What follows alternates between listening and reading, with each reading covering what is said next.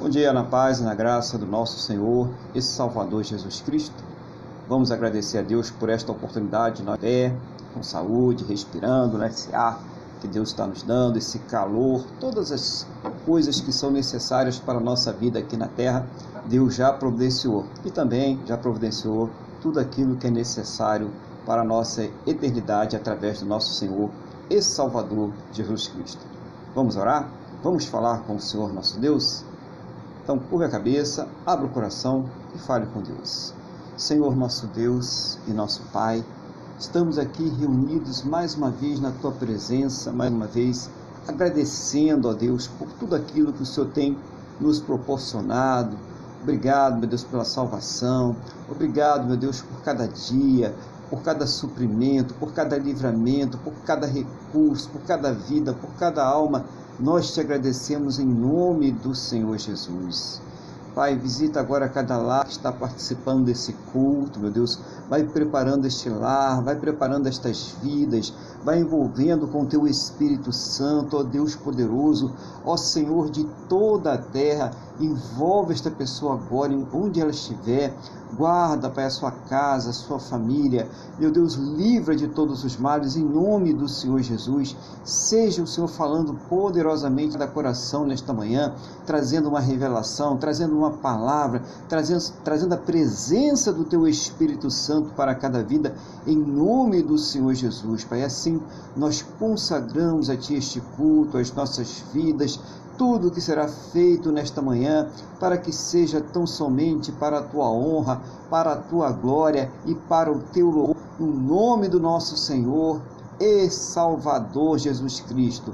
É o que nós te pedimos na mesma fé e na mesma concordância, em nome do Senhor Jesus. Amém. E graças a ti, nosso Deus e nosso Pai. Amém. Louvado seja o nome do nosso Senhor e Salvador Jesus Cristo. Bom dia, igreja, bom dia a todos. Também bom dia, nosso irmão Luiz, a paz do Senhor Jesus. E eu vou passar agora a palavra para o nosso irmão Luiz, para que ele venha então estar tá colocando no seu coração nesta manhã para trazer à igreja aquela revelação que Deus está trazendo para nós, nessa palavra para todos nós. Sabe que quando Deus fala para cada um de nós, Ele sempre traz uma mensagem única, mas também Ele traz uma mensagem particular que vai servir para a vida de cada um de nós. Então, mantenha o espírito de oração e vamos então ouvir aí o que, que Deus está falando através do nosso irmão Luiz, em nome do Senhor Jesus. Amém? Bom dia, irmão Luiz, a paz do Senhor Jesus. Amém, pastor Aguilar. Bom dia, pastor. Bom dia, Wanda. Bom dia, Bom dia a todos que estão aqui nesse, nesse, nesse vídeo, né? nesse, nesse culto aqui ao vivo, nessa transmissão ao vivo. E eu saúdo a todos com a paz do Senhor, inclusive os que ainda vão estar, os que ainda vão assistir. E para os que ainda vão assistir, eu peço a Deus para que esse culto seja uma bênção para que esse culto venha da mesma forma como o pastor Aguilar é, orou, que esse, culto, que esse culto sirva para trazer paz, seja para trazer libertação, salvação, esclarecimento dentro da palavra de Deus. Graças a Deus estamos aqui, meus irmãos, para nessas primeiras horas de domingo, estamos aqui para cultuar a Deus, para dizer reconhecer nele a nossa salvação, para reconhecer que só nele está a nossa vida eterna, para reconhecer as suas misericórdias, como falou o pastor Aguilar, que preparou a terra, que nos sustenta, que apesar de todas as nossas dificuldades, de todas as nossas teimosias, ele é muito misericordioso, não é isso?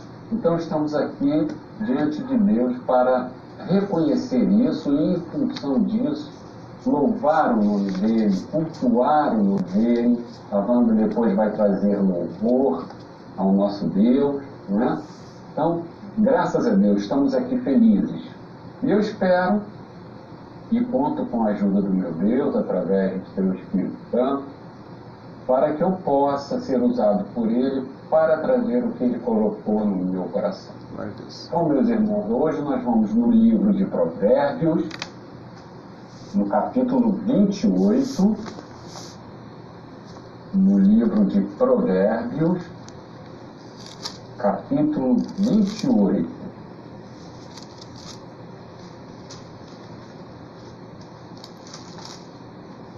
Provérbios, capítulo 28, são só dois versículos, os versículos 18 e 19.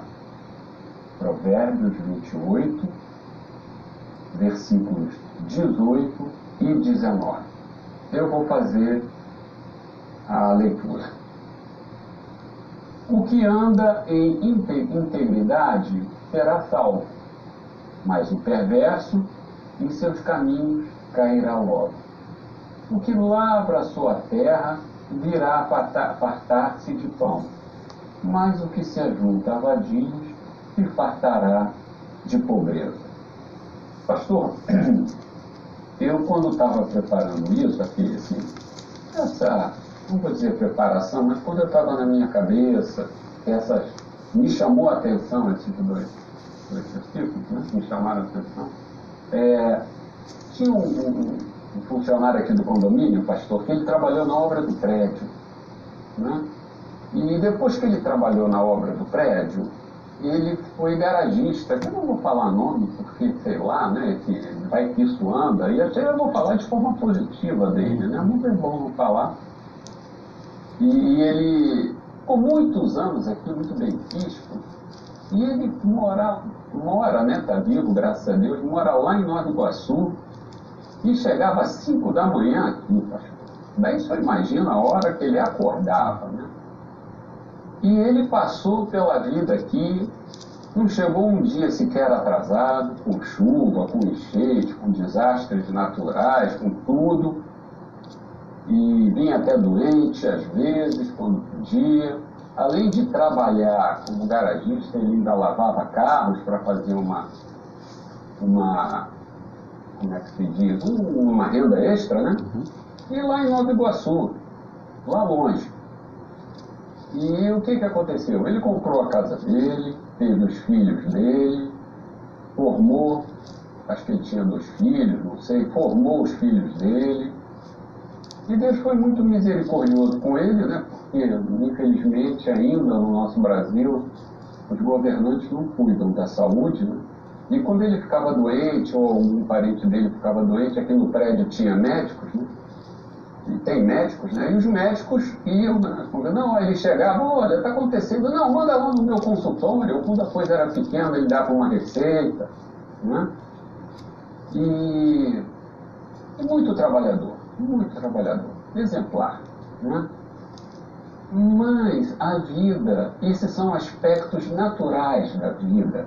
Quando aqui, eu li o versículo 18 na minha versão, eu li assim: o que anda em integridade será salvo, mas o perverso em seus caminhos cairá logo. Evidentemente, eu tive um entendimento, quando eu li esse versículo, que essa salvação não está relacionada à salvação para a eternidade. Porque naquela época nós vivíamos da lei e a lei, naquela época isso foi escrito, se vivia da lei e a lei não salva ninguém. Então a mesma graça.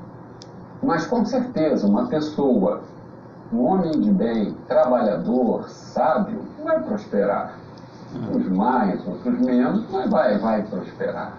Né? E, então eu gostaria de dizer que, em que pese todos os nossos esforços, né? quem obedece à lei, por exemplo, foi aquilo que eu falei para o senhor, você está parado num sinal, dois carros, dentro de um tem um ímpio, dentro do outro tem um filho de Deus. Se o filho de Deus avançar o sinal, ele vai ser multado. A multa vai chegar na casa dele. E no ímpio não vai chegar nada. Ele não vai gastar dinheiro com multa, nem vai ter ponto na carteira lá. Né? Então aqui eu entendi e percebo que aqui tem um aconselhamento, uma sabedoria, viva dentro da lei, trabalhe, esforce. Mas isso aqui dentro das coisas naturais. Mas nós ainda temos a vida eterna.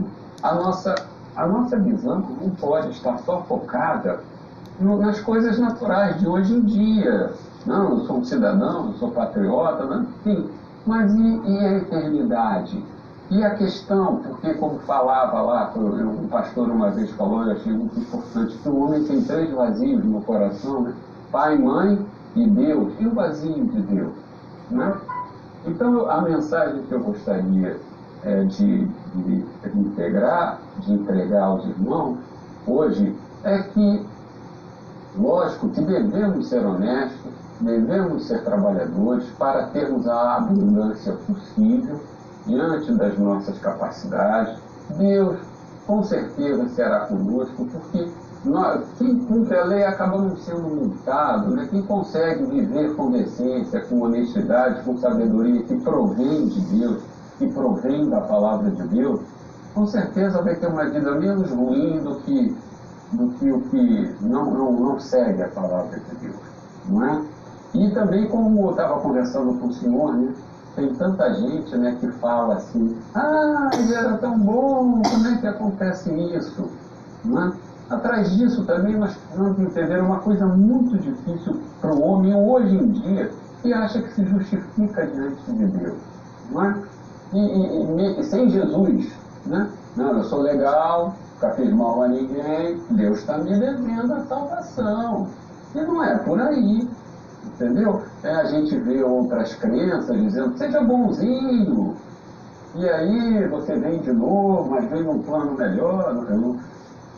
Para o cristão não existe isso. Nós vivemos em dependência de Deus.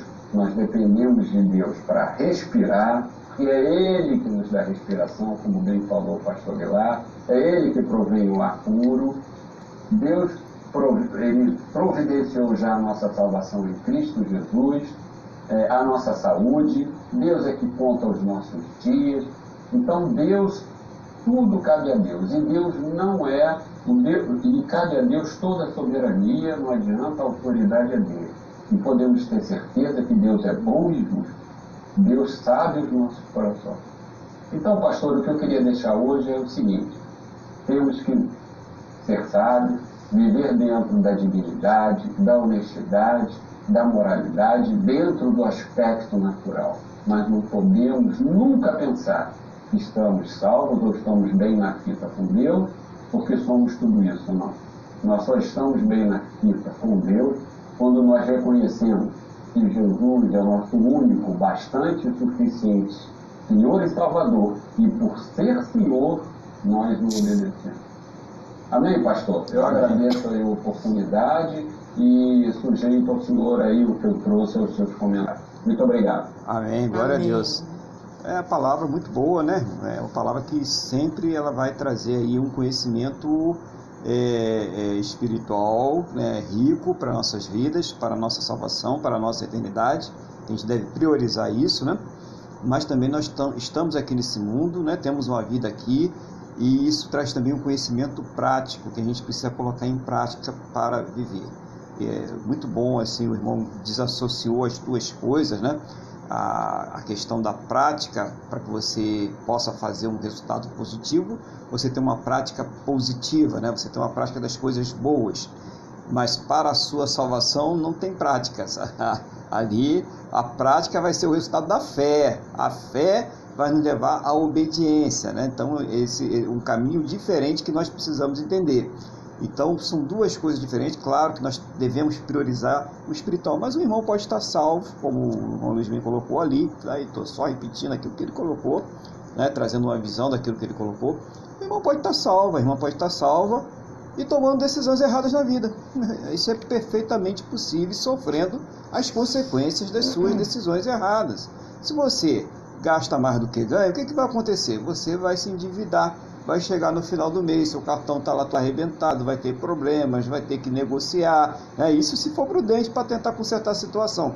Então são consequências de atitudes erradas que a pessoa vai tomando, está gastando mais do que ela precisa. Se você chega atrasado no seu trabalho, se você falta o seu trabalho, se você não avisa lá o seu supervisor, o seu chefe, vai chegar uma hora que ele vai falar, eu não preciso mais dessa pessoa, eu vou demitir essa pessoa, porque essa pessoa ela está atrapalhando aqui na empresa, está dando um mau exemplo e está caindo a produtividade. É isso que acontece, é a lei natural. Então, com todo glória a Deus, aleluia, né, joelho no chão que você fizer, você vai ser demitido da sua empresa.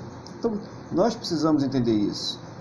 É, Gálatas, capítulo 6, versículo 7, diz assim: né, De Deus não se zomba, come semear ele vai colher a lei natural, irmãos. Essa é a lei natural. A lei da salvação, que é a lei espiritual de Cristo Jesus, né? é que nós tendo fé nele, nós seremos salvos. E essa fé também nos leva às boas práticas, né? a boa prática de não cometer nenhum mal contra o seu próximo e colocar Deus, sobre, resumindo, né? sobre todas as coisas. Mas isso, a prudência é uma coisa que nós também temos que pedir a Deus, ao Espírito Santo, né? Em todas as coisas. tenho certeza que o irmão Luiz aí, que é engenheiro, quando ele vai fazer ali a experiência dele, quando seja complicado ou não, antes de tudo ele coloca ali o joelho dele no chão, mesmo que seja antes de sair de casa, e ele vai falar com Deus, Deus, me dá claridade ali daquele negócio, me mostra o que os outros não estão vendo ali, eu preciso enxergar aquilo ali, para que seja um serviço perfeito, não só preocupado com os ganhos dele, mas preocupado também com a segurança do seu trabalho. Eu sei porque eu faço isso no meu trabalho também. Né?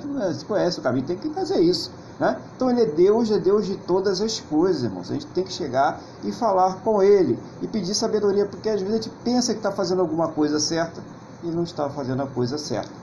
Então é, é essa por isso. Por isso que a, a salvação que o irmão Luiz colocou muito bem ali não está referido, o salvo ali não está referindo-se à questão da salvação eterna com Jesus Cristo, mas a salvação de situações de prejuízo, situações desagradáveis, né? coisas indesejáveis que podem ocorrer na vida da pessoa. Importante, isso para mim é de grande valia uma palavra dessa. Quando a gente fala assim, tem que dar graças a Deus, Deus só falou comigo. De repente você está vendo alguma coisa na sua vida aí que está dando errado porque você está fazendo da forma errada, está fazendo da mesma forma. Se está dando errado e você continua fazendo da mesma forma, provavelmente vai continuar dando errado. Então, fala com Deus. Antes de mais nada, não comece a pensar o que eu vou fazer. Não, não faz isso. Primeira coisa, coloque o joelho no chão e fale com Deus. Senhor, me ajuda, me ilumina, me dá aqui a claridade para que eu possa entender o que está errado nesse processo e como eu posso modificar isso aqui e você vai ver. Deixa Ele ser Deus em todas as áreas da sua vida. É, irmão, muito bom o negócio que o irmão falou aí da questão da fazer as obras para ser salvo, né? Que o pessoal fala aí, né? Sem caridade não há salvação, né? É aquela gente, é, nada contra, pelo contrário, Jesus ele foi muito é, cuidadoso com os pobres, ajudou, ensinou a gente a ter cuidado deles. Nós devemos ter esse cuidado mesmo, aqueles que estão mais necessitados. É, isso aí, isso é natural. isso é natural, isso é a lei natural. A lei espiritual é essa: sem Jesus não há salvação. Essa é a lei espiritual. Essa nós precisamos entender tudo que vier a partir disso, caridade, prudência, obediência, tudo é consequência na fé no Senhor Jesus. Quando nós temos essa fé, o Espírito Santo, ele nos habilita. O Espírito Santo, ele nos habilita para isso. Então nós devemos buscar essa fé. Então, irmão Luiz, que Deus continue usando o irmão poderosamente cada dia mais. É uma palavra clara, objetiva, com exemplos que, que mostra para qualquer pessoa, mesmo que ela não conheça, nunca tenha visto a Bíblia, como é a palavra de Deus e como nós podemos ser abençoados por ela. Que Deus continue abençoando o irmão aí, em nome do Senhor Jesus. Amém? E vamos louvar Amém. o nosso Deus nessa manhã? Vamos louvar o nosso Deus com o hino 291. Hino 291. Glória a Deus. Aí, ó rude cru, cruz que erigiu, dela o dia fugiu, como emblema de vergonha e dor. Mas contemplo essa cruz, porque nela Jesus deu a vida por mim, pecador. Se eu amo a mensagem da cruz, até morrer eu a vou proclamar. Levarei eu também minha cruz até por uma coroa trocar. Desde a glória dos céus, o Cordeiro de Deus, ao Calvário humilhante baixou. Essa cruz tem para mim atrativo sem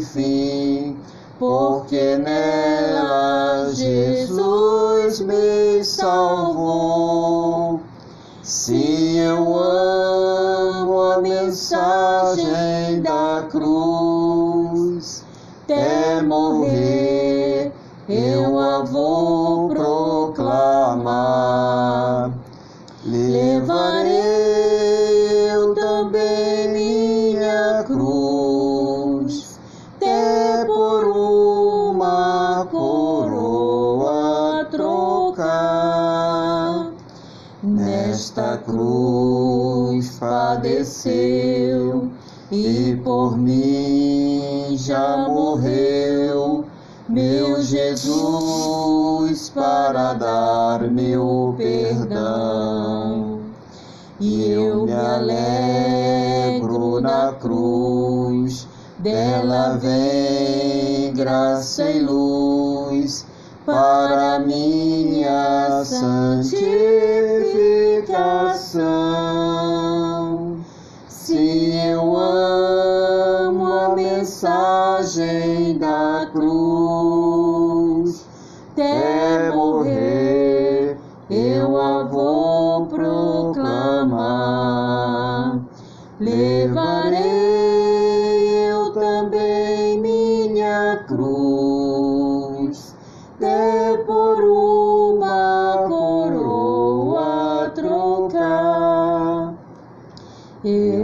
Aqui com Jesus, a vergonha da cruz, quero sempre levar e sofrer.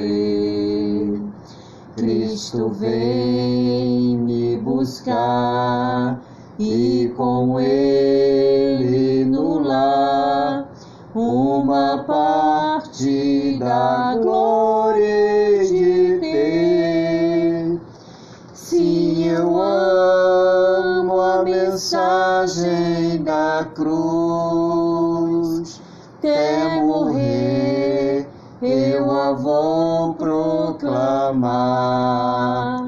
Levarei também minha cruz, até por uma coroa trocar. Aleluia, glória a Deus. Glória né? a Deus. Louvado seja o nome do Senhor Jesus. Então nós vamos é, agora é, trocar esse vídeo, né? Vamos passar para o outro vídeo para dar continuidade no nome do Senhor Jesus. Até daqui a pouco, irmãos. Bom dia, nosso Senhor e Salvador Jesus Cristo. Vamos dar continuidade aqui ao nosso culto que iniciou-se aí, né, a, com louvor, com a palavra do irmão Luiz, que já trouxe a palavra aí, né, também já falei alguma coisa. Vamos seguir aqui, continuando com a palavra de Deus nessa manhã, que eu quero convidar os irmãos para abrirem as suas Bíblias é, na primeira epístola aos Coríntios, capítulo de número 7. Vamos então abrir a Bíblia lá, 1 Coríntios, capítulo 7. Nós já oramos, né? já falamos com Deus, né? já estamos aqui avançando na palavra do Senhor. Tá. Nós vamos à passagem do, do 1, capítulo 1, capítulo 7, versículo 1. Todos prontos? Podemos então dar início? Quanto ao que me escreveste, é bom que o homem não toque em mulher. Mas por causa da, da impureza, cada um tem a sua própria esposa e cada uma o seu próprio marido. O marido conceda à esposa o que lhe é devido, e também, semelhantemente, a esposa ao seu marido. E também, semelhantemente, o marido não tem poder sobre o seu próprio corpo Tá? 4. Né? A mulher não tem poder sobre o e sim o marido. E também, semelhantemente, o marido não tem poder sobre o seu próprio corpo, e sim a mulher.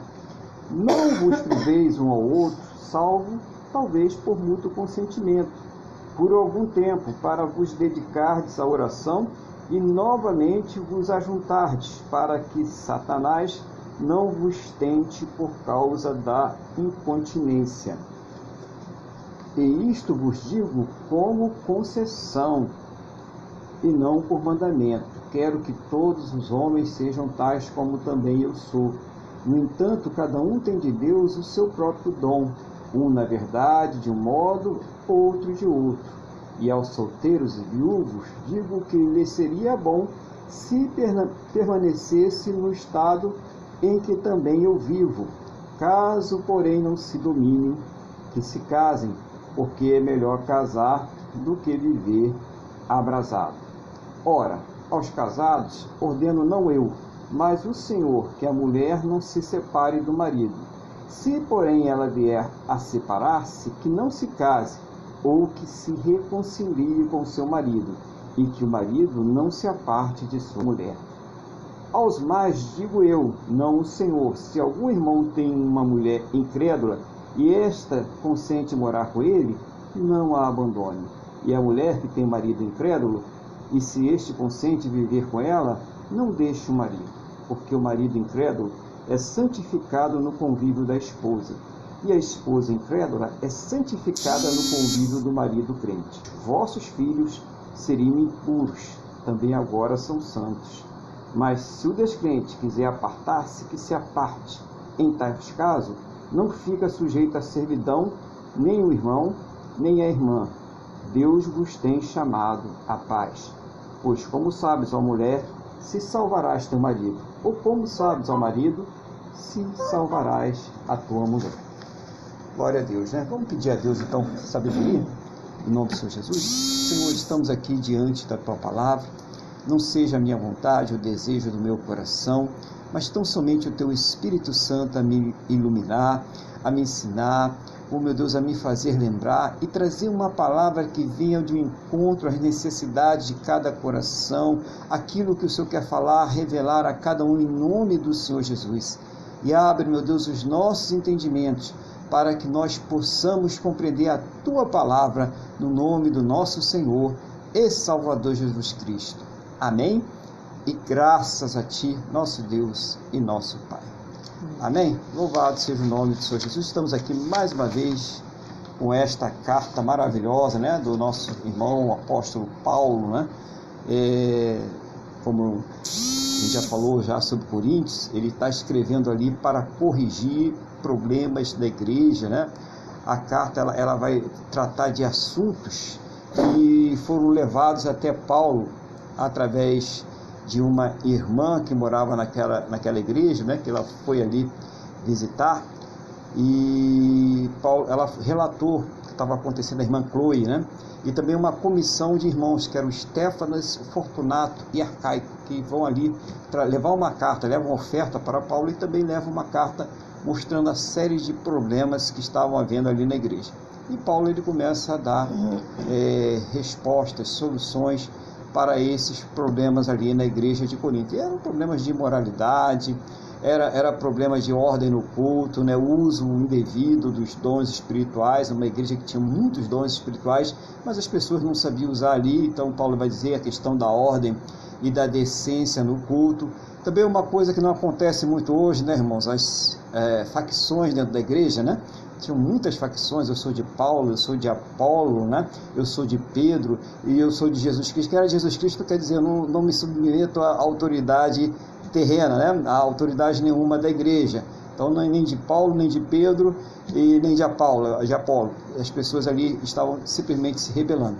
Então Paulo ele ia tomar ali algumas providências para é, solucionar esses problemas que estavam acontecendo, essas divisões, né, problema de família grave, né? O, o enteado que estava tendo relacionamento íntimo, né, com a sua madrasta ali, quer dizer, o pai a, e o, o, filho dividindo a mesma cama com a mesma mulher. Então uma coisa e ninguém fazia, o problema é que ninguém fazia nada, ninguém tomava providência nenhuma. E Paulo ele vai dar orientações seguras sobre cada uma dessas questões. E aqui foi indagado, nessa parte, Paulo está respondendo aos irmãos de Corinto, de, de Corinto, né? É, sobre a questão do casamento, acerca, acerca das coisas do casamento e também do não casamento, né, irmãos? Que tem pessoas, como a gente viu aí nessa passagem, que tem uma vocação para o celibato, né? Paulo falou até que seria bom, né, que todos os homens fossem o quê? Como ele, fossem pessoas que não necessitam de casar. Então Paulo ele levanta essa questão do, do celibato. Então ele começa essa carta é, dizendo, falando são as razões por quais, pelas quais Paulo ele resolve escrever essa carta orientado pelo Espírito Santo. Paulo ele afirma que ele é apóstolo de Cristo, ele é um enviado de, de, de Cristo, trazendo autorização para levar essa palavra, para doutrinar a igreja. É diferente hoje, né? Se você fala aí num apóstolo hoje que tem é, uma função missionária, não, o apóstolo João das Covas lá, ah, ele, ele, ele é um missionário, ele se apresenta como um missionário que está ali levando a palavra de Deus para o mundo. Ok, sem problema algum. Agora, se você se apresenta, se essa pessoa se apresenta como um apóstolo que está trazendo uma nova revelação, uma coisa nova de Deus, então aí você tem muitos problemas, né? Você deve pensar direitinho, orar a Deus e pedir uma direção, porque né, aí ali terminou com Paulo e os doze, ali termina ali essa missão. Então são coisas importantes para a gente ver sobre isso. Então vamos ver aqui essas passagens, vamos rever a passagem, cada ponto que Paulo está trazendo uma resposta, é, a partir do versículo de número 1, né? Que ele vai falar com cada um ali, vai, vai falar. Versículo 1. Quanto ao que escrevetes, é bom que o homem não toque em mulher. Então aqui já dá um, já dá um problema sério, né? porque Paulo não está dizendo que o camarada não deve falar com a mulher, é, não deve cumprimentar com a mulher, nada disso, né? É normal isso aí. Ele está dizendo relacionamento íntimo, é uma forma é, polida, educada de não entrar né, nos detalhes. Está falando relacionamento sexual íntimo. É bom que o homem não toque em mulher. Importante a gente ver isso aí, que ele não está é, impondo um celibato. Ele não está dizendo que todos devem ser celibatários, né? ele não está dizendo isso. Ele está dizendo que é bom do ponto de vista dele, aquele que pode, aquele que tem esse dom. O que acontece é que muitas pessoas vão para o celibato aí sem dom e acabam fazendo trazendo mais prejuízos para si, para as outras pessoas e para a igreja, porque a pessoa não tinha aquele dom. Então ela acaba fazendo coisas piores de que se ela tivesse realmente tendo um relacionamento aprovado por Deus, um relacionamento, um casamento, né? Uma coisa de que estava com a aprovação de Deus. Então, é, saber interpretar isso aqui é muito legal. Se a gente vê na passagem de Mateus, eu vou ler a passagem, se quiser anota aí, depois você dá uma olhada lá. Mateus 19, versículo 10 diz assim: Disseram-lhe os discípulos: Se essa é a condição do homem relativamente à sua mulher, não convém casar. Eles estavam ali questionando porque Jesus disse que não podia separar, não podia ter divórcio. Aquilo que Deus uniu, não separe o homem.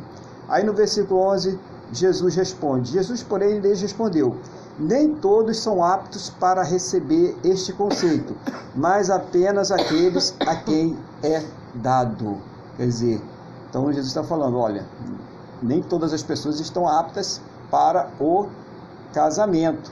Nem todas as pessoas estão aptas para ter um relacionamento a dois. Né? Tem pessoas que vão ser felizes sem casamentos, tem pessoas que vão ser felizes sem relacionamento. A gente precisa entender isso aí. Né?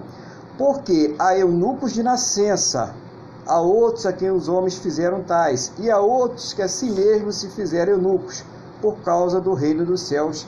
Quem é apto para o admitir, admita. Então, há pessoas que elas têm uma vocação mesmo para o celibato. E eu acho que para essas pessoas, né, não sei porque eu não sou uma dessas pessoas, mas deve ser terrível para a pessoa que tem a vocação para o celibato, quando você fica tentando impor para ela né, uma outra pessoa para ela se relacionar. Olha, você já passou dos 30, né, já passou dos 40, já está na hora de você casar, já está na hora de você formar uma família.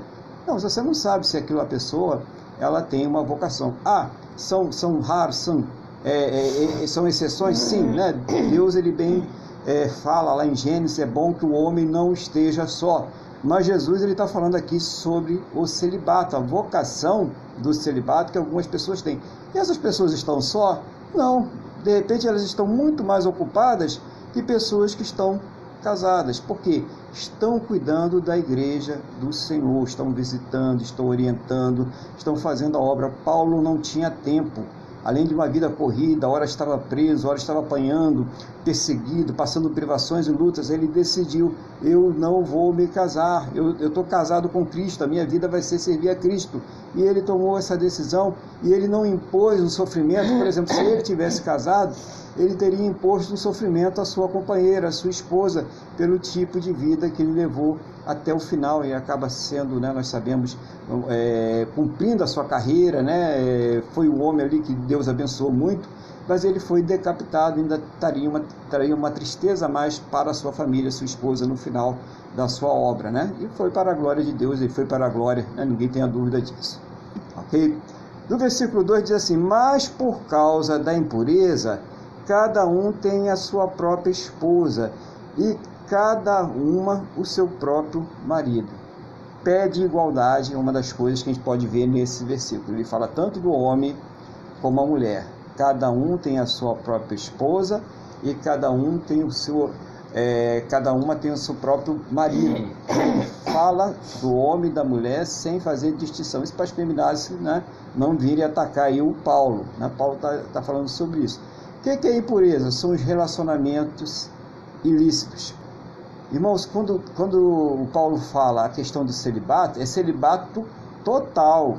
Não é o celibato, né? Vou ficar com fulano na, na, na, segunda, ou com a fulana na quarta e tal. Né? Isso não é celibato. Celibato é celibato total.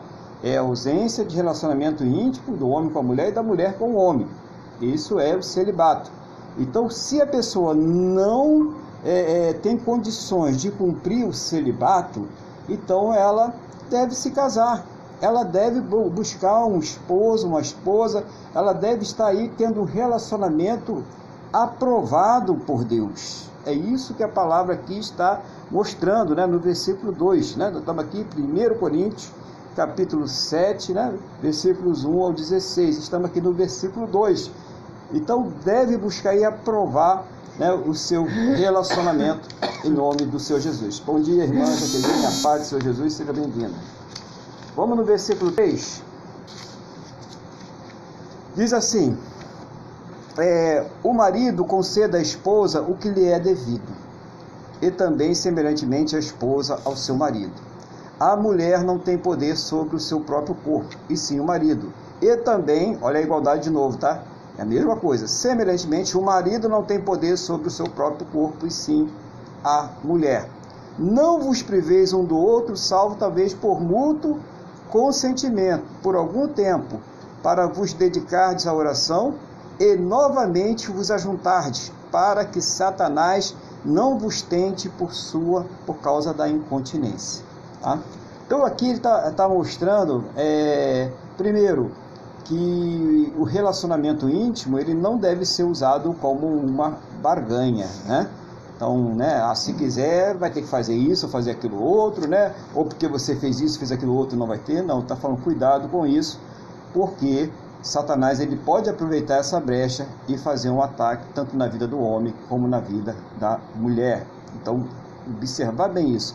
Quando é que você pode ter uma, um, uma curta abstenção, por um período curto de tempo, quando você está separando um tempo para uma oração, um jejum, alguma coisa semelhante a esta. E diz coisa rápida e volta. Então, olha o cuidado que está sendo mostrado aqui com a igreja e que muitas pessoas não vigiam e aparecem muitos problemas no casamento, muitas separações por causa disso. Pessoas que não estão vigiando nessa área e acabam abrindo brechas na sua vida. Entra naquela questão que o irmão Luiz estava falando aí, daquela é, santificação é, é, é, exagerada, né? a pessoa querendo se auto-justificar, e aí ela se abstém, ela tem uma visão errada do que está dito aqui na palavra de Deus, e ela própria acaba sabotando o seu relacionamento, acaba sabotando o seu casamento.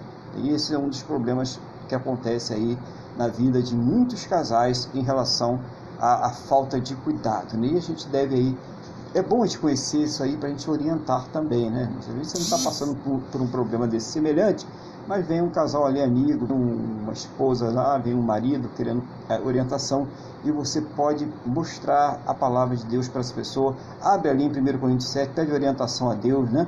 Veja o vídeo novamente e você vai aí ter orientação para levar até essa pessoa como ela deve proceder é, no casamento, como ela deve agir no casamento. No versículo 7 diz assim: Quero que todos os homens sejam tais como também eu sou. No entanto, cada um tem de Deus o seu próprio dom, um, na verdade, de um modo, outro de outro. E aos solteiros e viúvos, digo que lhes seria bom se permanecesse no estado que também eu vivo. Caso, porém, não se domine, que se casem, porque é melhor casar do que viver abrasado. Então, pelo desejo do Paulo, né, e é um desejo que ele vai ter difícil cumprir, né, que todos os homens sejam iguais a eles, não tem condições, né, a gente sabe que a maioria não é, não tem esse dom, né, essa vocação para o celibato, né? mas ele gostaria que todos esses tivessem, todos os homens tivessem esse dom. Mas também ele fala bem claro que quem não tiver tanto homem como mulher, não force a barra, é melhor que casar do que viver abrasado, viver tentado em todo o tempo, em todas as situações, e até pode levar a tomar decisões erradas. Porque a pessoa está vivendo ali abrasada, ela vai acabar tomando uma decisão errada. Então é melhor casar, melhor orar a Deus, pedir a direção, né? Deus dá ali o varão, dá ali a, a varoa e tal, para que eu possa casar e, e não ficar nessa situação. O casamento, ele é uma benção ele ali ele vai é, regularizar essa situação íntima entre o homem e uma mulher. Aí é lícito, né? No, dentro do casamento, dentro do relacionamento. No versículo 10 ele diz assim: Ora, aos casados ordeno não eu, não eu, mas o Senhor, que a mulher não se separe do marido. Se, porém, ela vier separar-se, que não se case ou se reconcilie com seu marido e o que o marido não se aparte de sua mulher. Muitas pessoas têm, têm sofrido por causa disso aqui, porque não obedecem, estão ali num casamento, ao invés de buscar soluções para o seu relacionamento, para o seu casamento, vão lá e se separam e casam com o outro, e o outro é pior, a outra é pior, então, muitas pessoas estão sofrendo por causa disso. É aquela questão da, da, da lei natural, né? A pessoa, ela estava com a pessoa que ela conhecia e ela não conseguiu manter um relacionamento com aquela pessoa. E ela parte de uma maneira ali, né, despreparada para um desesperada, né, despreparada, desesperada para um relacionamento com uma pessoa que ela nem conheceu na vida, naquela altura do campeonato, às vezes até uma pessoa que já tenha tido várias outras experiências também, e ela acaba sofrendo. Será que ela leu a palavra de Deus? Se separou do marido, se não tem, eu vou dizer daqui a pouco as cláusulas ali de exclusão, né? se não for por causa de exclusão, marido e mulher separou-se, não pode casar. Você pode separar a qualquer momento, por qualquer motivo. Você pode separar sim. Você só não pode casar com outra pessoa que aí você está indo contra a palavra, aí você está se colocando né, a mercê de sofrer as consequências dessa decisão errada, ok? Nós vamos falar aqui sobre as cláusulas ali de, de exclusão, claro. Se você, um, um, um, um marido ou uma mulher, né, normalmente é a mulher que sofre mais com essas, com essas coisas, que está sofrendo ali o espancamento dentro de casa, claro, você deve não só separar, mas como botar esse camarada na cadeia, né? Isso aí não tenha dúvida, entendeu? Já é questão de polícia, e não é questão nem de pastor de igreja, não, é questão de polícia. Já pode, já está autorizado, tá? Você já está autorizado, pode chamar lá a polícia e pode enquadrar. Se você está sendo espancado, é a lei, então cumpra a lei, então tem que ir para cadeia. Fora isso, não, não existe motivo, é, fora as causas de exclusão que serão ditas daqui a pouco, você se separar. No 13 diz assim: e a mulher que tem marido incrédulo e este consente viver com ela, não deixe o marido, a mesma coisa, né? porque o marido incrédulo é santificado no convívio da esposa, e a esposa incrédula é santificada no convívio do marido crente. De outra sorte, os vossos filhos seriam impuros, porém agora são santos. Então, aquela mulher que é crente e está casada com o marido incrédulo, ela está santificando o seu marido. A, a união é abençoada, os filhos desse casal são abençoados e vice-versa. Então, mantenha esse casamento. A palavra de Deus diz, se o incrédulo ele quer ficar na união, deve, deve realmente manter. Há poucos anos atrás, poucos anos assim, né, uns 20 anos atrás mais ou menos, eu tive uma situação aí com uma irmã que veio me procurar, ela estava é, gestante de um rapaz, de um irmão que ela conheceu dentro da igreja. E ela era casada com um incrédulo. E o que, que ela fez? Quando ela conheceu esse rapaz da igreja e começou, esse varão é de Deus, esse varão é para você e tal, o que, que ela fez? Ela saiu, deixou o marido, né? o marido queria ficar com ela, ela deixou o marido e foi viver com esse rapaz. E vivendo com esse rapaz, ela engravidou, e quando o rapaz soube que ela engravidou, o irmão da igreja lá, ele foi e deixou, deixou ela. E ela foi procurar desesperada, chorando, gritando, berrando, né, numa situação muito difícil, foi falar sobre isso. Eu perguntei sobre o marido dela, se ela tinha falado com o marido e tal, e fui lá. Nesse caso, é uma exceção, tá, irmãos? Isso nem sempre é assim, pelo contrário, é diferente eu consegui conversar com o marido, a gente resumir aqui, conversei com o marido, conversei com ela juntos, os dois, né? E o marido aceitou recebê-la de volta nessa situação. O marido incrédulo, incrédulo, tá? A gente ver a situação, aceitou recebê-la de volta como esposa, mesmo ela estando ali com um filho de outro homem no seu ventre. E recebeu aquele filho como filho dele. Só que a maioria dos casos não é isso que acontece. A pessoa vai ficar ah, sem um filho, com um filho, sem um marido, sem o outro que ela achou que era o marido, porque ela tomou uma decisão precipitada. E isso também acontece com os homens. Né? Estava ali com a esposa, que estava ajudando, que estava colaborando, que era caprichosa, que era zelosa, olhou para a carne, né? olhou só para o aspecto é, externo, para a aparência, chutou a esposa e aí está só chorando que nem um cão, né? porque quis agir segundo a sua carne. E a palavra de Deus mostra sobre isso. Está tudo aqui escrito. Então não há razão. Se você está casado ou casada com uma pessoa que não é cristã, que não é crente, e essa pessoa consente viver com isso, dê glória a Deus e mantenha o seu casamento. Seja feliz com essa pessoa. Você não sabe se um dia ela vai se converter ou não. Né? Continue no seu casamento. Enquanto essa pessoa estiver te respeitando, é, estiver ali com você, quer ficar com você, mantenha o seu casamento. Seja feliz com essa pessoa. Tá? Para a gente entrar aqui na reta final já, né? Ele fala assim: Mas se o descrente quiser apartar-se, que se aparte. Em tais casos não fica sujeito à servidão, nem o irmão, nem a irmã. Deus vos tem chamado à paz. Pois como sabes, ó mulher, se salvarás teu marido? Ou como sabes, ó marido, se salvarás a tua mulher? Então, aqui nós entramos nas cláusulas de exclusão, tá? Primeira cláusula de exclusão, Jesus já deixou bem claro, que é o adultério. Se a pessoa, se um dos cônjuges cometeu adultério, então o outro está livre para casar. Isso existe né, até no Antigo Testamento. Porque qual era a pena do adultério? Era o apedrejamento, não é isso? Então, quando uma pessoa ela comete adultério, praticamente aquele, aquele relacionamento morreu, acabou aquele relacionamento diante de Deus a menos que a pessoa que tenha sido ofendida, primeiro perdoar, todos temos que perdoar, tá, irmãos? Nenhuma atitude extrema é justificável, nenhuma atitude violenta é justificável. Perdoar, cabe a cada um de nós perdoar sim. Mas ficar ou não, cabe à pessoa ofendida decidir. Se ela quer permanecer no casamento ou se ela quer acabar com aquele casamento. Se ela quer permanecer, glória a Deus, vamos orar, vamos buscar a restauração ali. Se ela não quer permanecer naquele casamento, ela tem o direito, a pessoa ofendida, de buscar um outro cônjuge, de manter um outro relacionamento.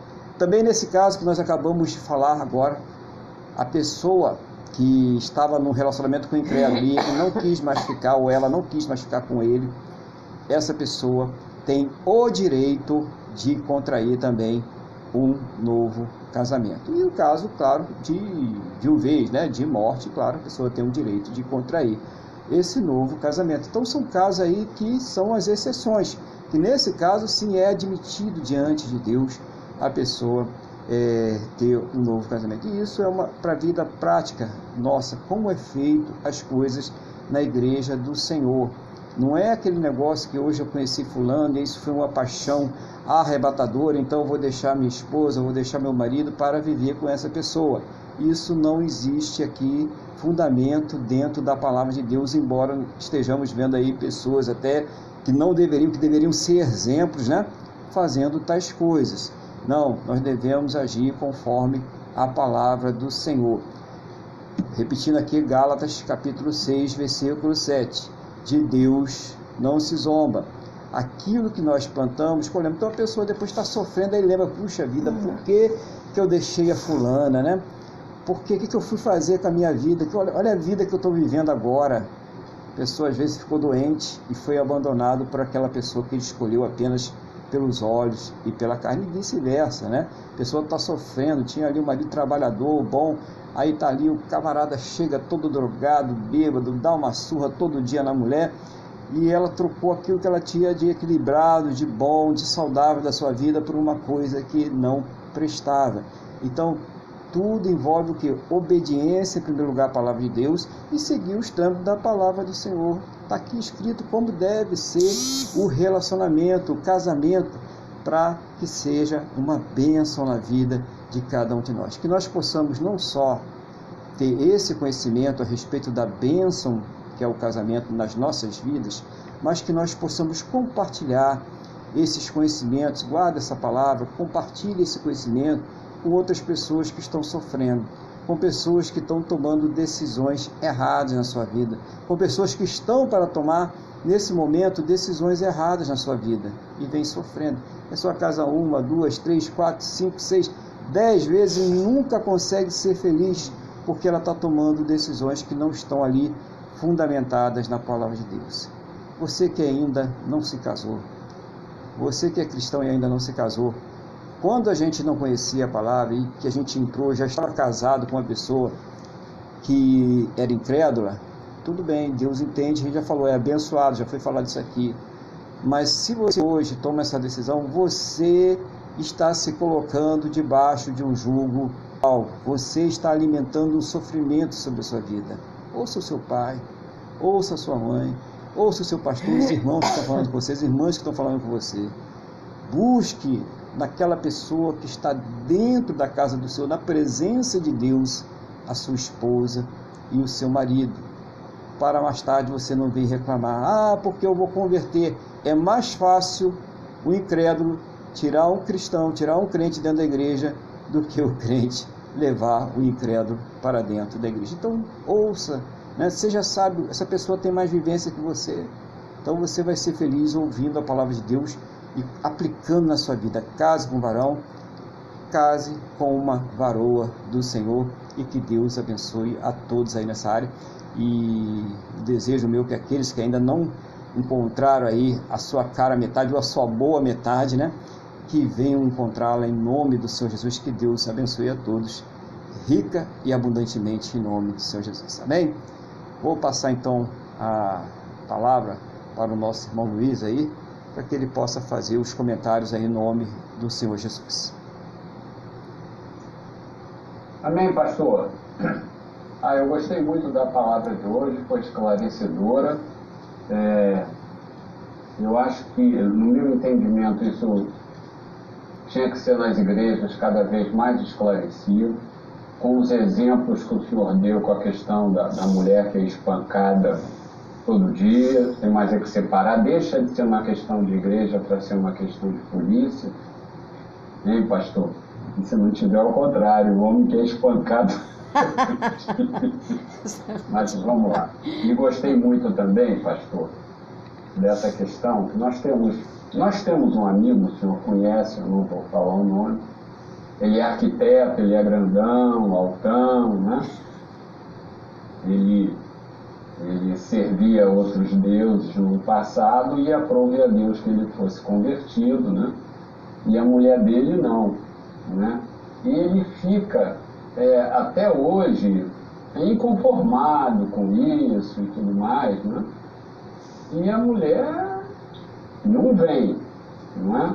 Então, é, eu, às vezes ele conversa comigo, eu gostei muito. Não adianta, a luta não é contra carne e sangue, né? E eu gostei muito quando o senhor falou aqui da, da santificação, né? A esposa santifica o marido. Os caras são casados. Antes, os dois eram da mesma fé lá, não sei que lá, são casados. De repente, Deus sabe todas as coisas. O cara se converte, vai para Jesus. Vai largar a esposa, os filhos, uma família bonita? Não vai.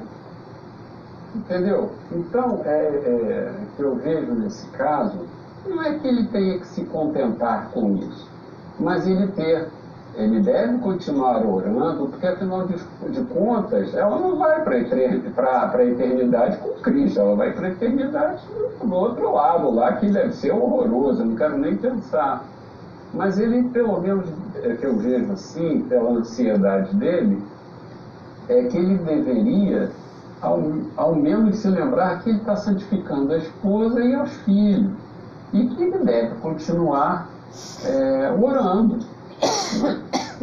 para que a esposa venha se converter né? e, os filhos também. Então, eu queria é, colocar essa questão que eu achei que o senhor colocou as coisas muito claras, que existe a tendência, não, a mulher apanha todo dia, e não deixou de ser questão de igreja. É polícia. Não tem conversa. Entendeu? Eu achei essa, essa colocação prática que o senhor fez muito feliz. Né? E, então era isso que eu tinha para falar. O senhor abordou com. Foi muito importante, o senhor foi dando exemplos. Né? Outra coisa também eu me lembro que o senhor falou, há muitos anos atrás. Os dois, o casal, os dois se mereciam. Os dois se mereciam. Você entendeu o que eu quis dizer, né? É, então, o cara vinha conversar comigo, ah não, a, a minha mulher me se afastou de mim, se consagrou. Eu falei, mas está na Bíblia. Não, mas ela não quer ter nada comigo, aí eu peguei e traí ela. Eu disse, pô, não, mas Deus me perdoa. Eu falei, meu Deus do céu. As pessoas adoram, vamos dizer assim, eu vejo tanto o marido quanto a esposa devem ser sábios, se conhecem, sabem da rotina da vida íntima de cada um. Não é? Como é que a pessoa vai? Não, agora eu vou fazer um propósito com Deus, que tirou da cabeça dela, sei lá de onde, e nós vamos ficar três meses aqui em oração. Isso não é sujeira com, com a pessoa. Não é? Deus não quer isso das pessoas. Não é? Então, eu achei muito importante isso que o senhor colocou. E como é que se diz? E mesmo que isso acontecesse, o cara não tinha que também trair, ele tinha que, dentro da palavra, mostrar, orar a Deus, não é para não piorar, não é isso? Porque um cego ajudando outro cego, os dois vão para o abismo. Né? Então era isso que eu tinha a falar, pastor. E graças a Deus e pela sua vida, eu gostei muito da palavra de hoje. Amém, pastor. Amém. Glória a Deus. Amém. Glória a Deus, né? É, irmão, isso é até só para reforçar essa parte aí do, do da, da, abstenção, né? É, por motivos de consagração, né, e tal, que é, é consentimento mútuo. Consentimento mútuo. Se não houver consentimento mútuo, Deus nem recebe, a janela do céu está fechada. Então, está fazendo consagração aos ventos, entendeu? É bom frisar isso. Ó, se você está fazendo uma consagração, um propósito com Deus, você é casado e você está se abstendo né, dos seus relacionamentos íntimos nessa consagração, sem consentimento mútuo, não está passando nem do tempo. Tá? Então, só para você ficar sabendo disso aí, é bom a gente mostrar para as pessoas que havia as consequências. Pelo contrário, está gerando sofrimento desnecessário. Então, está é, passando por algum problema, às vezes estão passando por algum problema. A gente sabe que o ser humano é, é, tem uma natureza complicada, nós temos essa natureza complicada. Vai conversar ali com, com o pastor, né, com, com um psicólogo cristão, com a pessoa da área preparada não só tecnicamente, mas também espiritualmente, para poder dar um atendimento cristão para essa pessoa e buscar ali uma, uma solução para esse problema. Acontece, gente. A pior coisa é não buscar ajuda. Os problemas acontecem mas quando eles acontecem, nós devemos ali né, quando eles acontecerem, nós devemos buscar ajuda. A pessoa deve buscar ajuda para a solução é, desses problemas. Amém? E glória a Deus, né? Que nós possamos aí aplicar isso nas nossas vidas aí cada dia mais no nome do Senhor Jesus. Eu vou pedir ao irmão Luiz aí então, mais uma vez, que é, esteja aí trazendo ó, aquela oração, né? É, aquilo que Deus estiver colocando no seu coração, uma intercessão né? pelas vidas, pelo país, por aquilo que Deus estiver colocando aí, essas pessoas que estão aí sofrendo com essa essa pandemia e outras enfermidades mais, que Deus dirigir aí, que Deus esteja colocando no seu coração, em nome do Senhor Jesus. Amém, pastor. Então vamos fazer a nossa oração pelo nosso país, pelo nosso povo, né? Pela, por esse ministério, né? Então vamos, vamos nos concentrar, vamos elevar os nossos pensamentos a Deus, vamos acalmar os nossos corações, que já estão calmos, né? mas vamos realmente é, nos colocar nos, é, espiritualmente, né, de joelhos diante do Senhor. Vamos nos derramar agora diante de Deus. As pessoas não precisam ficar atreladas à minha oração. Que o Espírito Santo, durante a oração, é, tocar em você e te fazer confessar a Deus as suas coisas íntimas, pessoais com Ele, pois que o faça. O que interessa está justamente submir o seu espírito direto com Deus, porque Deus pode estar tratando, com certeza estará tratando o seu coração, estará conversando particularmente com cada um e, e, e, e ministrando cura, ministrando alívio, ministrando alegria, ministrando paz. Não é isso? Amém. Então vamos lá, pastor. Senhor, em nome de Jesus, nós chegamos a Ti para agradecermos a nossa salvação e te pedirmos perdão pelos nossos pecados. Pai, muito obrigado por esse culto, muito obrigado pelo que o pastor Aguilar trouxe, essa questão do esclarecimento tão pouco ministrado nas igrejas, o esclarecimento do relacionamento homem-mulher, a questão do casamento. Muito obrigado por essa palavra. Pai, em nome de nós também colocamos agora diante de Ti o nosso Brasil. Te pedimos, meu Deus, em nome de Jesus, seja o Senhor a preservar o Brasil de todo mal, seja o Senhor a livrar os brasileiros de toda enfermidade, seja, livrar, seja o Senhor a livrar o Brasil de toda enfermidade, livrar o Brasil da miséria, livrar o Brasil da falência. Pai, em nome de Jesus, abençoa esse país, abençoa esse povo. Pai, conceda com que o Brasil volte a crescer, com que o Brasil volte, restabeleça o crescimento econômico para que haja trabalho. Livra o Brasil da fome, livra o Brasil da miséria, que todos possam trabalhar, Senhor, que todos possam estudar com dignidade, que todos possam levar o seu sustento para as suas casas, com dignidade, Senhor. Abençoa os nossos governantes. Pai, todo governante que não estiver produzindo leis ou que estiver desperdiçando o nosso voto com temas que nada contribuem para a recuperação do nosso país. Senhor, em nome de Jesus, transforma todas essas obras em coisa de nenhum valor, que não prosperem, Pai, em nome de Jesus, também oramos pelo nosso presidente, pelo seu ministério, que o Senhor separe o joio do trigo, põe ao lado dele pessoas decentes, protege ele fisicamente e espiritualmente, protege os ministros, dê discernimento a, todos, dê submissão a ti, meu Deus, seja o Senhor o único, o verdadeiro conselheiro desses homens, Senhor, dirige a mente deles Traga sabedoria e ousadia quando for necessário e também mansidão na maioria dos tempos. Que não se fale demais e também que não se fale de menos. Pai, em nome de Jesus, toca agora nos corações de nós todos. Cada um de nós aqui tem uma necessidade, cada um de nós aqui está passando por uma dificuldade, tu sabes. Então eu peço agora, entra, Senhor, com o teu poder e opera no, cara, no coração de cada um que está aqui agora participando desse culto ou que vai participar mais tarde.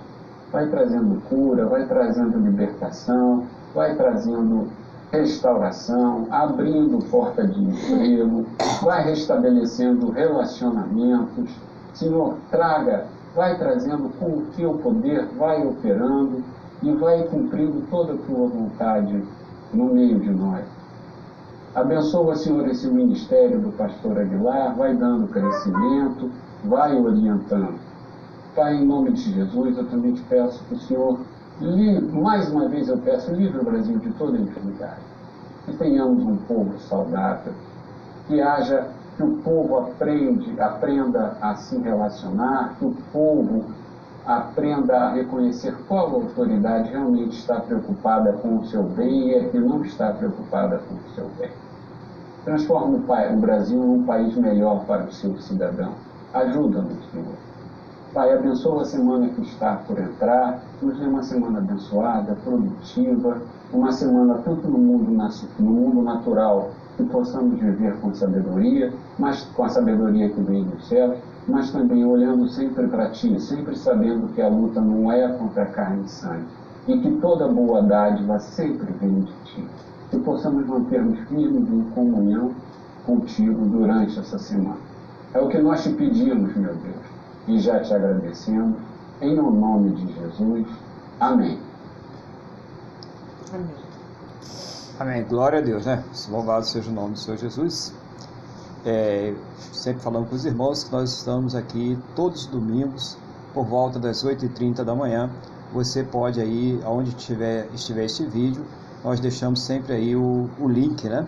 Para que você possa participar desse culto através do Google Meet. Você pode baixar também o Google Meet gratuitamente na sua loja de aplicativos. Tá bom, então participe conosco. E você que não pode participar, de repente você tem um culto na sua igreja, está trabalhando, alguma atividade, nós também deixamos sempre o vídeo para que você possa participar depois aí, compartilhe né, o vídeo aí com as pessoas que precisam ouvir a palavra, que gostam de ouvir a palavra, né, para que todos possam aí serem alimentados pela palavra de Deus. Vamos agradecer a Deus, vamos pedir a Deus uma semana abençoada em nome do Senhor Jesus. Então, abra o seu coração, curva a sua cabeça e vamos falar com Deus agora.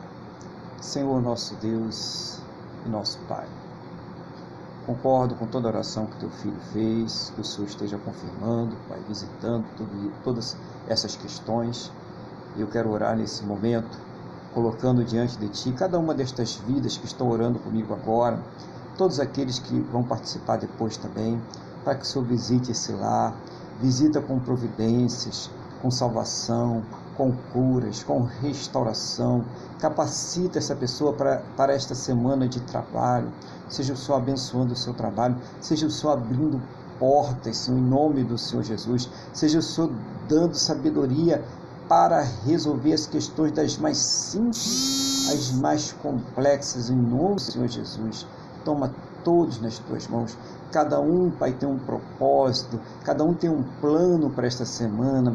Seja o Senhor, meu Deus, a dirigir estes planos, estes propósitos, em nome do Senhor Jesus. Seja o Senhor a cuidar, Pai, de cada necessidade, em nome do Senhor Jesus Cristo essa necessidade que essa pessoa que está agora orando comigo está agora colocando diante do Senhor, está aproveitando já falando sobre a sua semana, sobre o seu trabalho, sobre aquele diagnóstico, sobre aquela questão na justiça, meu Deus, sobre aquele relacionamento, sobre aquele problema tudo está sendo colocado aqui diante do teu altar. Ouça, meu Deus, esse coração agora e vai trazendo uma resposta, e vai preparando, e vai cuidando, e vai tocando naquela pessoa que tem o poder de trazer a resposta, o poder de decisão sobre essa questão que está sendo apresentada agora, em nome do Senhor Jesus toca nesse joelho, ministra cura, ministra cura, Pai Santo querido, naquele ministro que está lá no hospital, que está entubado,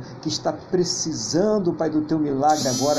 Ministra cura em todos que estão vivendo esta situação, Pai, por causa do Covid-19 ou qualquer outra enfermidade, seja um câncer, seja uma leucemia, um Alzheimer, ou um Parkinson, seja qual for o mal, essa pessoa que sofre as consequências de um diabetes severo, toma nas tuas mãos, Senhor, e vai abençoando, curando, ministrando saúde. Meu Deus, pessoas que estão passando aí problemas com colesterol, pessoas que têm rinite, pessoas que têm alergias, que sofrem com este tipo de clima que temos nesse momento.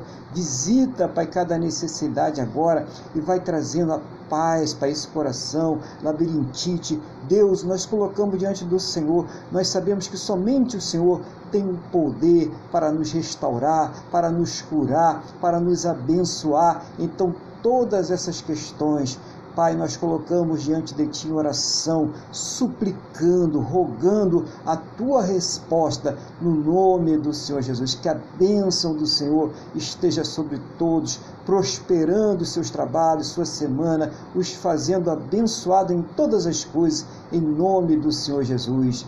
Pai, ao término desse culto, que o Senhor leve a todos em segurança aos seus destinos, livra de todos os males e que esta bênção, meu Pai, ela seja, Pai Santo e querido, compartilhada com todos aqueles que próximos a eles estiverem, no nome do Senhor Jesus. É o que eu te peço, meu Deus, na mesma fé, na mesma concordância com esta pessoa que está orando comigo agora, no nome do nosso Senhor e Salvador Jesus Cristo. Amém e graças a Ti, nosso Deus e nosso Pai. Amém?